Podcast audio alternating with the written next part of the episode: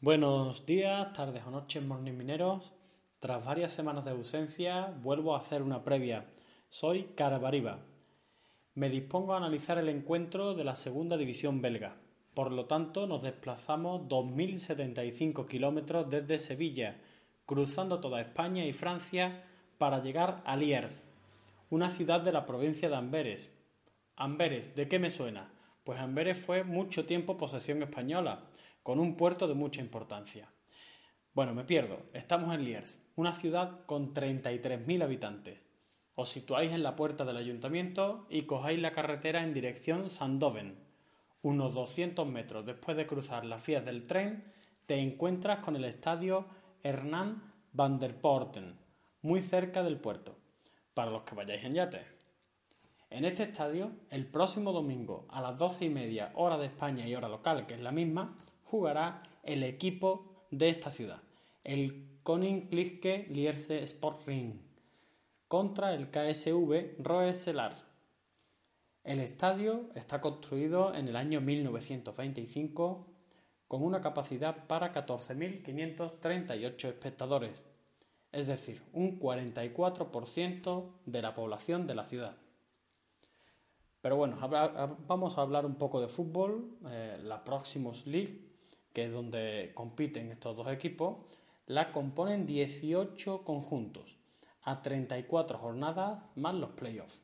Se juega entre agosto y mayo con una interrupción de tres semanas en invierno y ojo a este funcionamiento. En la temporada regular se hace una clasificación. El primero sube directamente. Luego divide la liga en tres periodos. El primero, desde las jornadas 1 a la 10, el segundo desde la jornada 11 a la 22 y el tercero desde la jornada 23 a 34. Los equipos que son primeros de cada periodo se clasifican a un playoff. Si un equipo repite plaza en el playoff o ha subido directamente, su puesto lo ocupa el segundo o sucesivo de la clasificación de la temporada regular. A estos tres equipos de playoff se le suma el decimoquinto o penúltimo de la Jupiter League, la primera división belga y de estos cuatro solo quedará uno que subirá o se mantendrá en primera con un sistema de semifinales y final. Centrándonos un poco más en el partido, indicaros que el Lierse, fundado en 1906 y que viste de amarillo y negro, ha tenido en su plantilla hasta este verano a Joan Capdevila. Dudo que muchos equipos de segunda belga tuviesen en sus filas a un campeón del mundo y dos veces campeón de Eurocopa, pero bueno, no hablamos de un equipo cualquiera. Recientemente ganó la Liga Belga en el 97, la Copa Belga en el 99, ascendió a primera en 2010 y bajó a segunda hace dos años, teniendo, por supuesto, su objetivo claro, el ascenso.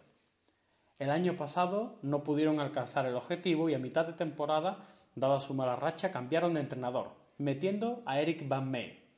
Al entrenador le gusta jugar con un 4-2-3-1, posesión de balón y juego ofensivo en la portería veremos a Van Namel, una nueva incorporación, una defensa de cuatro para Bink, Buissens, Franz y Jakubu, centro del campo para Ville y Bugran, este último como creador es una joven promesa de 20 años y completan el equipo en la parte delantera Siso, Alash de Belder y el, el delantero luxemburgués Aurel Joachim.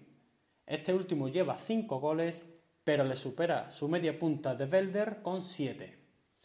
Como dato curioso, se enfrentaron, este conjunto se enfrentó al Córdoba en pretemporada cayendo por 1 a 2.